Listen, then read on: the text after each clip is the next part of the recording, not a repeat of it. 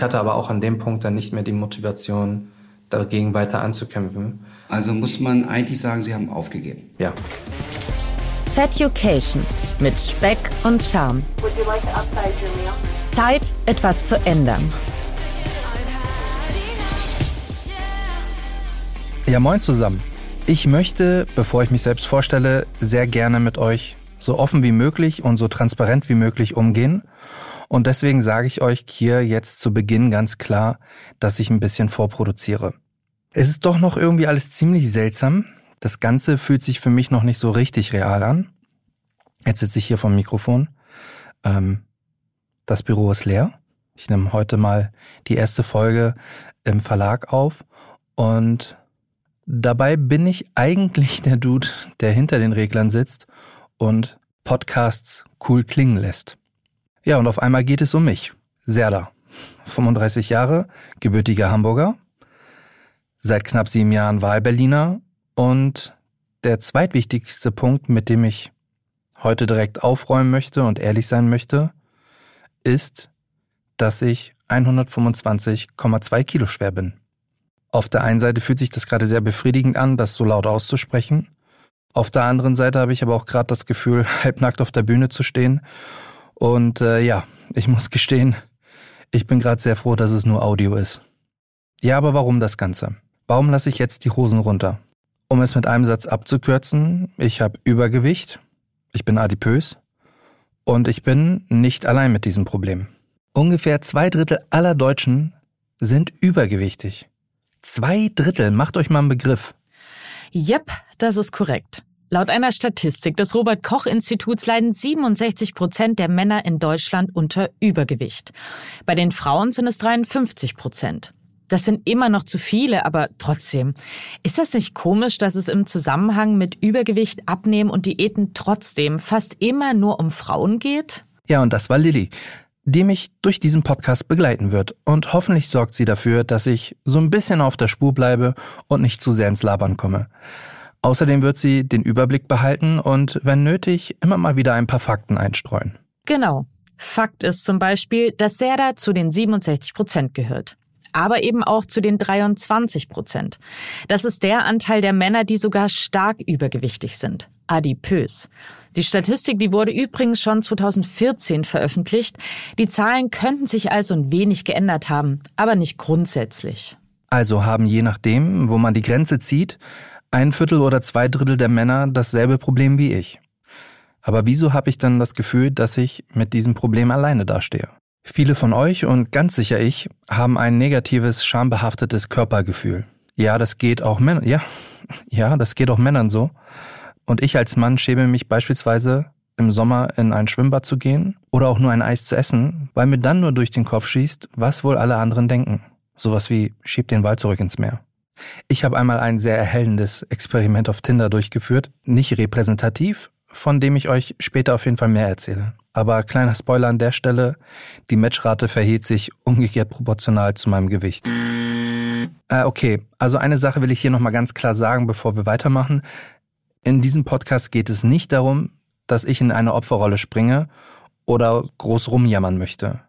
Hier geht es um meine Sicht, die Sicht eines Mannes, der sich in der heutigen Welt schämt, Klamotten kaufen zu gehen, weil er nicht gerade dem Männerbild entspricht. Mal ganz davon abgesehen, dass ich meine Größe XXXXL meist gar nicht in den Läden finde. Kaum war Schluss mit Profitraining, musste ich die Kilos abwehren. Also abnehmen, aber wie ein Mann. Mit Weight Watchers Online. Wir alle haben die Bilder aus der Werbung, dem Fernsehen und Social Media im Kopf ideale Frauen und ebenso ideale Männerkörper. Die wenigsten von uns entsprechen diesem Ideal.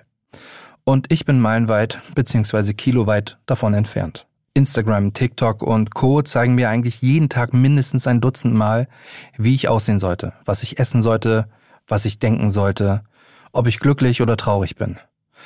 Mein Spiegel zeigt mir, wie ich aussehe. Und das kann verdammt hart sein. Es wird im Verlauf des Podcasts noch viele andere Aspekte des Themas Übergewicht slash Adipositas geben. Um euch einmal ein Beispiel zu geben, wie ernst die Situation sein kann, dass jedes Kilo zu viel mein Leben bis zu zwei Monate verkürzen kann. Da summiert sich bei mir schon einiges und das kann ich nicht mehr so stehen lassen. Aber erstmal kümmern wir uns um die Befindlichkeiten. Bodyshaming hat viele Gesichter und aus meiner Perspektive hat es sich in den letzten Jahren zu Unrecht, in Anführungsstrichen, nur auf die Frauen gemünzt. Und bevor der Shitstorm jetzt hier an der Stelle losgeht, ich finde es mega zu sehen, dass die Modewelt und auch Social Media den Frauen endlich ihre Kurven zugesteht. Naja, sagen wir mal in einem gewissen Rahmen, okay? Sagen wir, es bewegt sich so ganz langsam was in die richtige Richtung. Ich meine, die meisten Models, die sind doch immer noch total dünn und die paar Curvy-Models oder sogar Frauen mit normschönen Körpern und Gesichtern, die ändern doch nichts an den absurden Schönheitsidealen. Aber gut, immerhin. Bei den Männern scheint das trotzdem noch nicht angekommen zu sein. Und selbst wenn plötzlich so ein paar molligere Männer in der Werbung auftauchen sollten, Serda, ich denke, abnehmen ist trotzdem eine gute Idee. Ja, auf jeden Fall. Ich bin ja auch nicht mollig, ich bin adipös, wie man sagt, wenn man nicht dick sagen möchte. Ich muss abnehmen und zwar auf eine nachhaltige und für mich gesunde Art und Weise. Da führt kein Weg dran vorbei.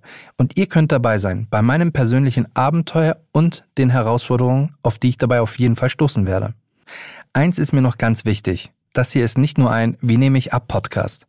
Ich bin kein Trainer oder Mediziner oder irgendeine Art Guru, der euch verspricht, dass ihr mit meinem Weg zu eurem Wunschgewicht findet. Falls ihr selbst zu den zwei Dritteln gehören solltet oder jemanden kennt, der davon betroffen sein könnte oder ihr einfach nur gesünder vielleicht leben möchtet, dann möchte ich euch auf jeden Fall dazu einladen, dran zu bleiben und euch Mut zu machen, das Thema noch mehr anzugehen. Für die unter euch, die das Ganze nicht betrifft, weil sie fit und gesund sind, aber das Ganze interessant finden, lade ich euch auf jeden Fall ein, mit in meine Welt einzutauchen und ein bisschen mehr darüber zu erfahren. Wichtig ist mir auch auf dieser Reise, diesem Abenteuer, der psychologische Aspekt. Klar, dass es beim Abnehmen auch wichtig ist, die Ernährung umzustellen, sich nicht mit Süßigkeiten vollzustopfen und ähnlichem, spielt natürlich auch der Kopf eine immens große Rolle. Ehe es nicht im Kopf Klick macht, kann der Weg nur unnötig schwer werden. Daher stelle ich mir natürlich auch ein paar psychologische Fragen, wie zum Beispiel, was macht das Dicksein mit mir? Was macht der Blick der anderen? Wo finde ich mein Wohlfühlgewicht? Und entspricht mein Wohlfühlgewicht auch dem Gewicht, was ich mir ambitioniert gesetzt habe? Und auf welche psychologische Hürden werde ich sonst noch so stoßen? Oder muss ich nicht nur mein Gewicht reduzieren, sondern mich auch von manch unrealistischen Bildern und überzogenen Erwartungen befreien? Hashtag set your mind. All das möchte ich mit euch teilen und das so offen und so ehrlich wie möglich. Denn wie gesagt, ihr seid nicht allein. Und ich bin glücklicherweise auch nicht allein. Mediziner, Psychologen, Trainer, Ernährungsberater, Freunde und auch andere Betroffene werden mich auf dieser Reise begleiten. Als nächstes habe ich einen Termin bei Professor Dr. Jürgen Ordemann. Hallo, Herr Dr. Ordemann. Schön, dass Sie sich die Zeit für mich nehmen. Ja, sehr gerne. Hallo, Herr Denitz. Ein gründlicher Checkup ist vielleicht der beste Startpunkt Hallo. für diesen Podcast. Herr Dr. Ordemann, wir sitzen jetzt hier im Behandlungsraum. Mir soll jetzt Blut abgenommen werden. Aus welchem Grund genau machen wir das? Ja, Blutentnahmen sind immer sehr wichtig, denn dann können wir schön beurteilen, wie der Gesundheitszustand ist. Wir gucken uns ja nicht nur das Blutbild an oder die Elektrolyte, sondern wir gucken uns auch an, wie äh, die Leberwerte zum Beispiel sind. Denn die Leber als Organ ist ein sehr wichtiges Stoffwechselorgan und bei Adipositas verändert sich das manchmal. Wir sprechen dann zum Beispiel von einer Leberverfettung. Das können wir dann schon mal so ein bisschen beurteilen im Sinne von, wie sind die Leberwerte verändert. Dann schauen wir uns auch die Nierenwerte an.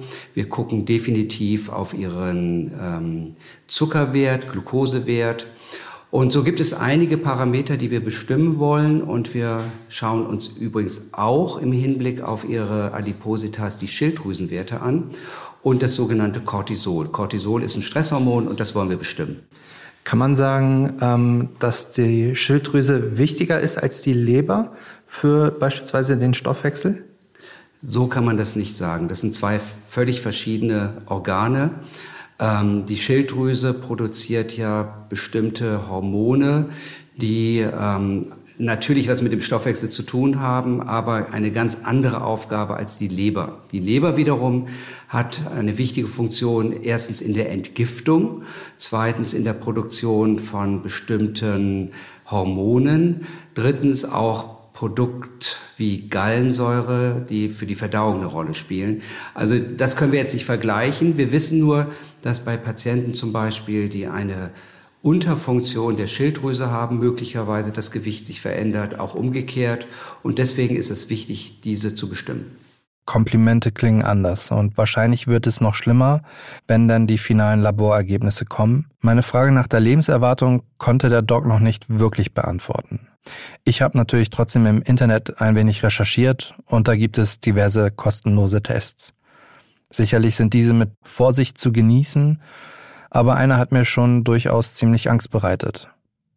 Denn der sagte mir mit den medizinischen Daten, die ich so wusste und hatte, dass meine aktuelle Lebenserwartung bei 79 Jahren liegt. Das macht mir Angst, diese Zahl. Und dass die Hälfte schon im Grunde vorbei ist. Ja, sie ist mit sehr großer Vorsicht zu genießen, aber es hat mir auf jeden Fall schon einige Nächte den Schlaf geraubt. Ich habe noch eine verdammt große Bucketlist und dafür reicht ein halbes Leben einfach nicht. Unter anderem steht da zum Beispiel Surfen auf Bali. Da gehe ich sogar noch später ein bisschen näher drauf ein, denn dieses Jahr hat ja im Grunde gerade erst angefangen. Ziele sind ambitioniert und Bali steht halt ganz oben auf der Liste. Und an zweiter Stelle steht ein Fallschirmspringerschein. Gibt es eigentlich Gewichtsbegrenzungen für Fallschirmspringen oder so spezielle XXL-Schirme für Übergewichtige? Nee, ich glaube, das ist Quatsch. Aber egal, ob es jetzt um Surfen, Fallschirmspringen oder einfach nur einen Waldspaziergang geht. Mit ein paar Kilo weniger macht das sicher mehr Spaß. Und dafür sind wir ja schließlich auch hier, oder? Also mal sehen, ob wir dich zweistellig kriegen. Oder besser gesagt, ob du dich zweistellig kriegst. Mit ein bisschen Hilfe. Wie fangen wir denn heute an? Also wir fangen mit der Basis an sozusagen. Und ja. was mich natürlich interessiert, ich sehe ja, dass Sie adipös sind, dass Sie übergewichtig sind, aber wir brauchen da natürlich auch ein paar Zahlen. Und was wiegen Sie denn? Ich wiege aktuell 125,2. 125,2. Waren Sie schon mal schwerer in Ihrem Leben oder ist das jetzt der Höhepunkt sozusagen? Nee, tatsächlich so der Höhepunkt lag so bei knapp 127 Kilo, mhm. ein bisschen drüber, mhm. ähm, aber auch nie höher. Okay. 125 Kilogramm Körpergewicht. Interessant ist dann immer auch die Größe dazu. Ja. Wie groß sind Sie? Ich wiege eins, äh, ich, wieg, ich bin 1,73 groß. 1,73 Meter, okay. Und wie alt sind Sie jetzt? 35. 35 Jahre. Gut. Wir benutzen immer so eine kleine Rechnung, um herauszufinden, wie das Verhältnis Körpergewicht zur Körpergröße ist. Vielleicht haben Sie das schon mal gehört. Das ist der sogenannte Body Mass Index. Ich gebe das mal eben in den Computer ein, dann können wir das nämlich schnell ausrechnen. Und ich sehe, Sie haben einen sogenannten Body Mass Index von 42. Das ist schon eine ganze Menge. Es wird Sie jetzt nicht beruhigen. Viele Patienten, die bei mir erscheinen, haben einen deutlich höheren BMI noch, über, über 45, über 50, über 60. Da ist also die Latte nach oben noch da. Aber BMI von 42 ist eben, wir sagen das medizinisch jetzt Grad 3 der Adipositas-Erkrankung. Und das ist schon eine ganze Menge. Wie viele Grade gibt es insgesamt? Also Offiziell sagen wir drei Grade und Adipositas beginnt ab einem BMI von 30. Der BMI ist eigentlich auch nur eine Zahl. Das dürfte Sie jetzt oder sollte Sie jetzt gar nicht so beunruhigen, denn äh, wir wissen noch gar nicht, wie eigentlich äh, der BMI bzw. das Körpergewicht bei Ihnen zusammengesetzt ist. Mhm. Ähm, natürlich sehe ich an ihnen, dass sie viel Fettmasse haben, aber es gibt auch Menschen mit viel Muskelmasse, auch Bodybuilder, die haben hohen BMI, sind aber gar nicht adipös. Das müssten wir dann irgendwie herausfinden, obwohl mein klinischer Blick mir natürlich ganz schnell sagt, das ist schon eher Fettmasse als Muskelmasse. Gut, jetzt sind wir ja bei mir als, als Patient, als männlicher Patient erstmal an dem Punkt, dass wir beginnen müssen. Genau. Wie sieht dieser Start aus? Dieser Start sieht so aus, dass wir uns erstmal kennenlernen, dass ich ihre Krankengeschichte kennenlernen muss, dass ich auch wissen muss, wie ihr Essverhalten ist. Wir müssen definitiv über mögliche Folgen ihrer Adipositas-Erkrankung sprechen. Wir haben ja schon das Gewicht und die Größe und, und, und. Und was mich interessiert ist, seit wann sind Sie denn eigentlich adipös? Was, was, was haben Sie da für Erinnerungen? Das ist eine gute Frage. Also ich würde sagen, dass ich das erste Mal wirklich bewusst mein, mein Dicksein wahrgenommen habe, etwa 2008. Ich meine, meine Mama hat äh, im Grunde mein Leben lang reitet sie auf dem Thema rum, Junge, du bist zu dick, du musst abnehmen. Äh, selbst wenn, wenn wir mal kurz zurückgreifen und sagen, hey Mama, was möchtest du denn gerne zum Weihnachten beispielsweise haben? Da sagt sie, Junge, mir wird es einen Riesengefallen damit tun, wenn du dein Gewicht reduzierst. Kurz gesagt kann man sagen, seit meinen frühen Zwanzigern mhm. beschäftigt mich das Thema. Frühen Zwanziger, das bedeutet, Sie waren erwachsen. Richtig. Was Sie jetzt von Ihrer Mutter allerdings berichten, war ja eigentlich schon die Kindheit, oder? Ja, genau. Okay. Also man könnte schon sagen, dass ich immer ein bisschen moppeliger gewesen bin. Haben Sie Geschwister? Ja, habe ich. Und wie viele? Eine. Ist eine heißt Schwester, ist genau. sie auch adipös? Nein, ist sie nicht. Okay. Sind die Eltern adipös? Nein, meine Oma ist allerdings übergewichtig. Mhm. Übergewichtig oder adipös? Adipös. Okay. Also grundsätzlich muss man dann sagen, die Familie ist eigentlich relativ schlank und der Sohnemann ist adipös. Ja, das genau. bringt es gut auf den Punkt. Es gibt viele Familien, die adipös sind. Also es, da sind Eltern, Großeltern, Kinder adipös. Das ist ähm, häufig so. Und in Ihrem Falle ist es eher so, dass Sie eine Einzelperson sind. Und in dem Fall fällt es wahrscheinlich auch mehr auf. Meine Schwester hat vor einigen Jahren geheiratet, als es das Familienfoto gab, konnte man durchaus ähm, auch vom Weiten direkt erkennen, wo ich stehe. Ja, es gibt Familien, wo nur eine Person adipös ist. Mhm. In der Therapie der Adipositas ist es eben ganz wichtig zu wissen, warum jemand überhaupt adipös ist. Was ich nur nebenbei mal ganz kurz sagen möchte, ist, da sehen Sie ja eigentlich, wie innerhalb von Familien auch ein Druck entsteht. Die, der, der, das Kind oder die Jugendlichen machen sich einen Kopf, warum das so ist. Die Eltern machen sich einen Kopf darum, warum das so ist. Jeder beschuldigt den anderen so ein bisschen und insgesamt entsteht so eine negative Schwingung, äh, die, die über Jahre lang hinweggehen kann, nicht muss. Und das ist wirklich auch ein Problem. In der Tat. Aber das lassen wir jetzt einfach mal so stehen. Gut, also ich halte einfach fest, eigentlich seit Kindheitstagen ein Problem mit dem Körpergewicht, ähm, vermehrt dann als junger Erwachsener ein Problem äh, mit den Fragen, die Sie sich stellen, warum, wieso, weshalb und den Versuchen, das Gewicht zu reduzieren. Und einmal, wie Sie das hier schildern, haben Sie das ja auch geschafft. Richtig. Genau. Ganz kurz, was haben Sie damals gemacht? Ich habe mir ein Fitnessfahrrad für zu Hause besorgt. Eins, wie es klassisch, sage ich mal, in einem Fitnessstudio steht und habe mich gezwungen, jeden Tag da drauf zu setzen. Mhm. Habe mich dahingehend ausgetrickst und beispielsweise meinen Fernsehstuhl beiseite geschoben und stattdessen das Fahrrad dort positioniert, um dann dabei Serien und ähnliches zu gucken. Mhm. Das hat ganz gut geholfen und ähm, ich habe tatsächlich auch Kalorien gezählt. Mhm. Ganz klassisch. Mhm das ging eine Weile gut. Also ich habe in einem knappen halben Jahr äh, diese 14 Kilo verloren, also durchschnittlich so zweieinhalb bis drei Kilo pro Monat und konnte diese etwas über ein halbes Jahr auch halten. Hatte auch versucht weiterhin abzunehmen, weil ich war dann damals so bei knapp 114 Kilo und dachte mir so, das Ziel oder das Wunschziel war erstmal überhaupt zweistellig zu werden. Und das dann bin ich irgendwann auf so eine Art Plateau gestoßen, würde ich jetzt mal sagen. Und das hat mir am Ende des Tages auch ein Stück weit das Genick gebrochen. Also sind Sie nie unter 100 gekommen? Nein. Aber Sie fühlten sich wahrscheinlich trotzdem gut, dass es so weit runterging und Sie hatten ja. Erfolgserlebnisse. Ja. Und diese Erfolgserlebnisse waren verbunden mit einer hohen Disziplin ja. und einem täglichen, wenn nicht sogar stündlichen Nachdenken, was Sie richtig und was Sie falsch machen. Absolut. Genau. Würde so weit gehen und sagen, dass es meinen Alltag bestimmt hat. Was war denn denn? Was haben Sie dann gespürt? Oder haben Sie dann irgendwie aufgegeben? Ich würde sagen, nach drei Monaten, ab dem Moment, wo das Plateau quasi gegriffen hat, wieder im, im Normalzustand gewesen bin, nicht mehr darauf geachtet habe, wie viel Kalorien ich zu mir nehme, keinen Sport betrieben habe. Also die Bewegung bestand größtenteils darin, halt sich zur Arbeit zu bewegen und zum Einkaufen zu fahren und da hört es dann auch auf. Also muss man eigentlich sagen, Sie haben aufgegeben. Ja. Ist das Gewicht dann wieder hochgegangen oder was ist passiert?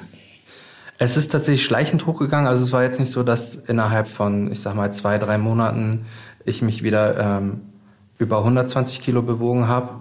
Aber es ging Stück für Stück bergauf. Haben Sie sich dann irgendwie auch besser gefühlt, als dieser Kampf aufhörte und Sie nicht andauernd darüber nachdenken mussten, dass Sie jetzt aufs Fahrrad gehen oder? Mm, eigentlich sogar gegenteilig. Es war eher so der Punkt dahinter, tatsächlich Angst zu haben, weiter zuzunehmen. Ich hatte aber auch an dem Punkt dann nicht mehr die Motivation, dagegen weiter anzukämpfen, so dass halt trotzdem dann die Gewichtszunahme immer weiter voranging.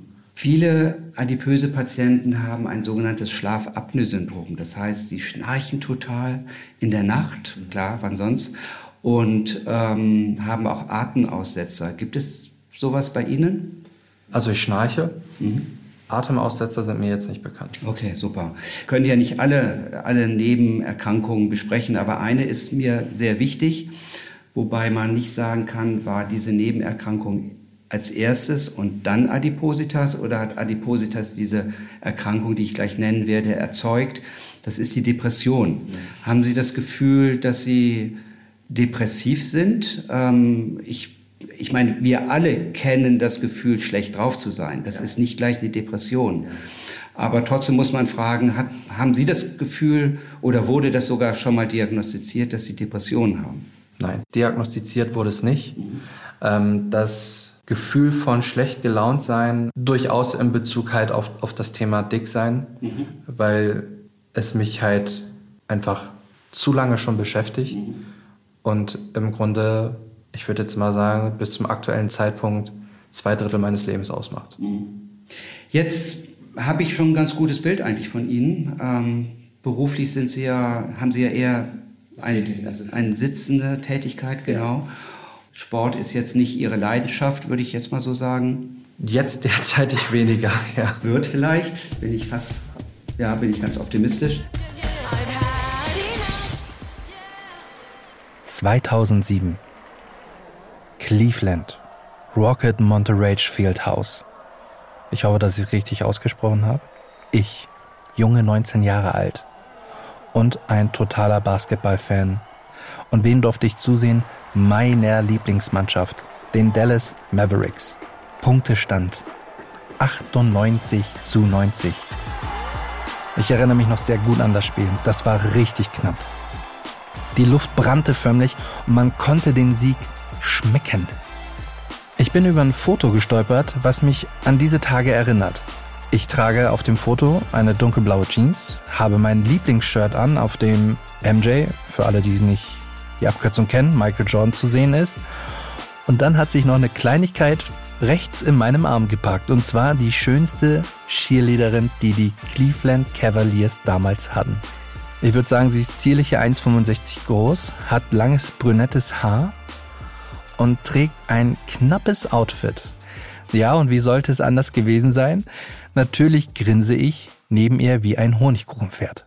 Na, hat sich da kopfkinotechnisch so ein bisschen was bei euch getan? Habt ihr ein Bild vor Augen von einem dicken Typen, der seine Arme um eine schöne und zierliche Frau gelegt hat? Findet ihr das Bild so ein wenig unangenehm? Ihr könnt das ruhig zugeben. Wir nehmen euch das nicht übel.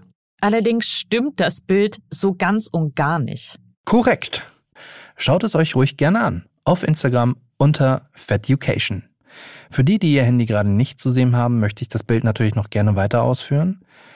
Man sieht zwei Schönheiten mit Idealkörper. So, und für die, die das Bild sich dann jetzt angeschaut haben, ja, der Typ neben der Cheerleaderin, das bin ich. Zu diesem Zeitpunkt habe ich damals knappe 67 Kilo gewogen. Und das ist echt komisch. Jedes Mal, wenn ich mir dieses Foto ansehe, wird mir ganz anders. Es kommen Gefühle von damals hoch und damals wollte ich mich schon nicht wirklich im Spiegel betrachten. Ich fand mich dick. In, in gewissen Zügen fand ich mich tatsächlich dick. Vielleicht habe ich da schon irgendwie geahnt, dass das der Weg zu den 125,2 Kilo gewesen ist. Ja, aber woran hat es gelegen? Das fragt man sich hinterher immer, woran es gelegen hat. Aber woran hat es denn gelegen, dass mein Bild von mir damals schon so verzerrt gewesen ist? Ich hoffe, dass ich das mit der Zeit hier in dem Podcast herausfinden werde. Denn auch Sport ist für diese Reise, die ich jetzt antrete, ein wichtiger Bestandteil. Basketball war einer meiner größten Leidenschaften. Ich war nicht nur Fan, ich spielte selbst. Es gab kaum etwas, was ich lieber spielte. Der beste Moment war eigentlich meist der Trainingsbeginn. Bist in die Halle, hast dich umgezogen, als letztes die Schuhe angezogen und das erste Mal den Boden berühren und dieses leichte Quietschen unter den Sohlen zu hören. Dann kommt das erste Dribbling und man spürt in der Handinnenfläche noch das kalte Leder und dann den ersten Schuss zu setzen und das Geräusch vom Netz zu hören. Wenn der Ball denn reinging. Ich weiß gerade gar nicht mehr, wann ich das letzte Mal in der Halle gewesen bin, weil ich das letzte Mal einen Ball in der Hand hatte, geschweige denn meine Schuhe angezogen habe. Es schmerzt schon ein bisschen. Ich bin Wahlberliner und ich würde sagen, gute 30 bis 40 Minuten von mir entfernt steht einer der besten Sporthallen, die Deutschland zu bieten hat. Und in dieser Sporthalle spielt auch eines der besten Teams Deutschlands, und zwar Alba. Und es schmerzt zu wissen, dass ich mir im Grunde jederzeit ein Ticket holen könnte, um die Sportart zu sehen, die mich mehr als zehn Jahre in meinem Leben begleitet hat. Leidenschaft. Witzig, dass das Wort für was Positives eigentlich steht. Klingt das auf irgendeine Art und Weise für euch nachvollziehbar? Habt ihr auch Dinge, die ihr lieber sein lässt, weil ihr sie einfach nicht mehr machen könnt? Oder geht's mir da nur so? Sollte ja kein Jammer-Podcast werden, ne? Zack, bin ich drin.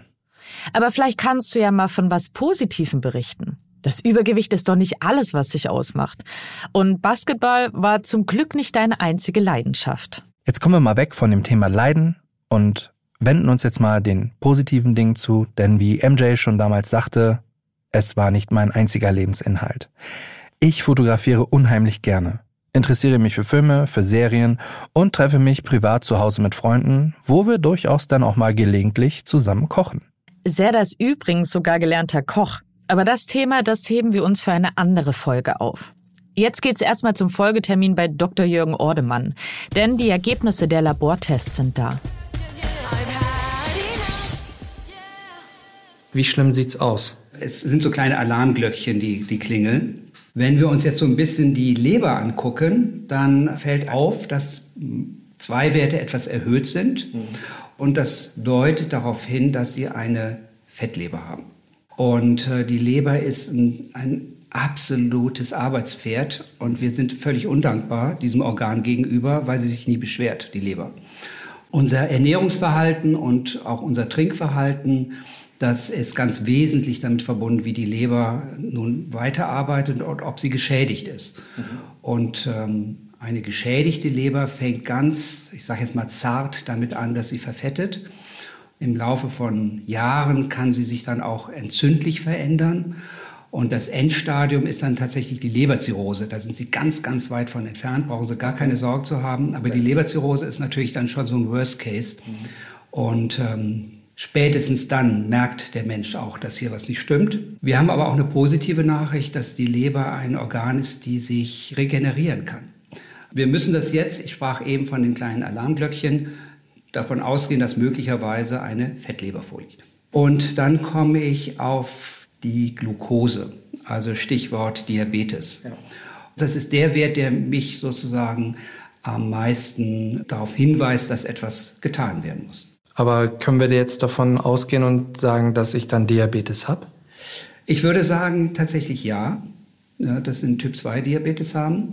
Man könnte noch andere Tests machen, mhm. äh, auf die werden wir auch noch mal vielleicht eingehen. Aber auf jeden Fall sollte man hier was ändern. Ähm, nicht nur in der Lebensweise oder in der, in der Ernährung, sondern man könnte auch eventuell medikamentös schon was machen. Okay.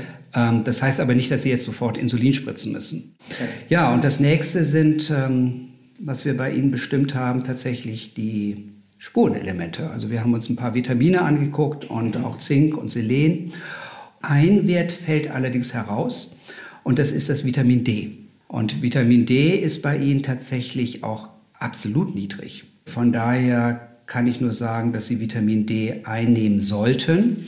Wenn ich mir die Werte angucke, das sind natürlich immer so ja, festgebundene Werte. Der Normalwert liegt zwischen 50 und 150. Ja, wenn Sie in diesem Range sind, dann haben Sie normale Werte und Sie haben 16. Also 16. Ja, wirklich niedrig. Ja.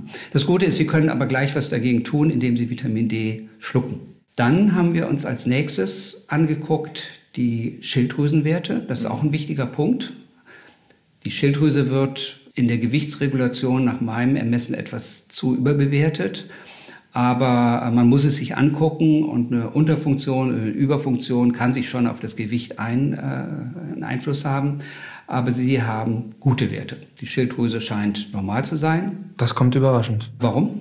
Ich hätte jetzt ehrlicherweise gedacht, dass halt auf, auf also vielleicht ist es auch ein Mythos, dass man halt immer sagt, oder das ist das, was zumindest bei mir immer ankommt, dass dicke Menschen pauschal ein Problem mit der Schilddrüse haben und deswegen auch nicht vernünftig beispielsweise abnehmen können. Wie so viele Mythen ist das völlig falsch. Man sagt, es sind die Drüsen. Völlig falsch. Okay.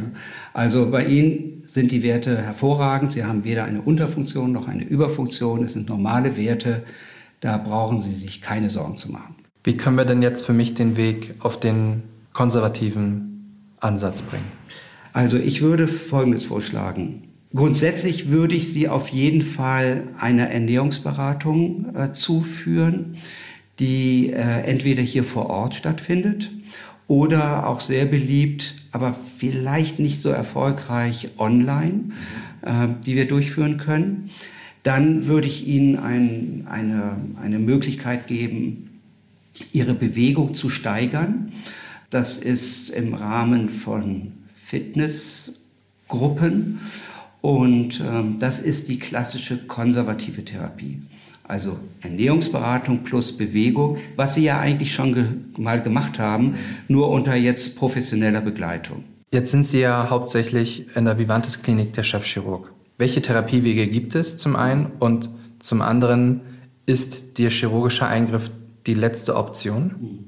Sie, Sie kommen jetzt an einen ganz wichtigen Punkt, den wir ehrlich gesagt noch gar nicht beantworten können. Okay. Denn wir wollen ja Sie therapieren und ähm, Sie haben recht, ich bin Chirurg, ich bin aber Adipositas-Chirurg. Also ich bin jetzt nicht Chefchirurg von Vivantes, sondern ich bin Adipositas-Chirurg, ähm, was ich hier ähm, durchführe.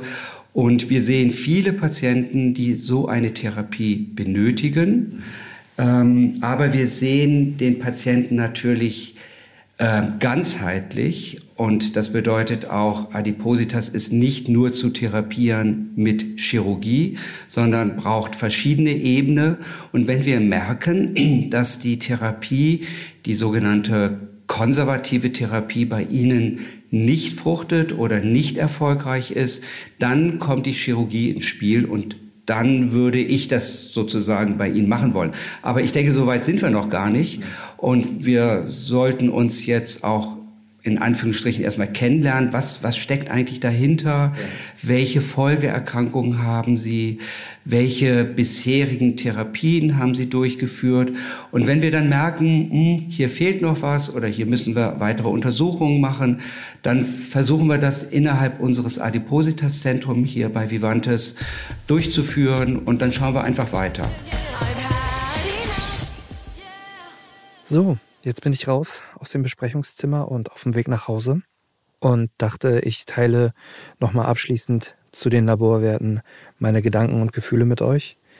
Dass nicht alles Friede, Freude, Eierkuchen ist, davon bin ich ausgegangen. Allerdings hat mich doch der Fakt des Diabetes überrascht. Das gilt jetzt erstmal für mich zu verarbeiten.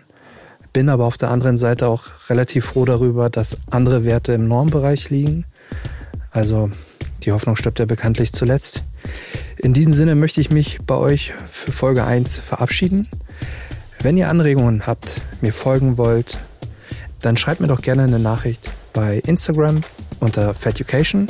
Würde mich auch freuen, wenn ihr den Podcast abonniert und bewertet. In diesem Sinne, bis zur nächsten Folge. Feducation mit Speck und Charme. Zeit, etwas zu ändern.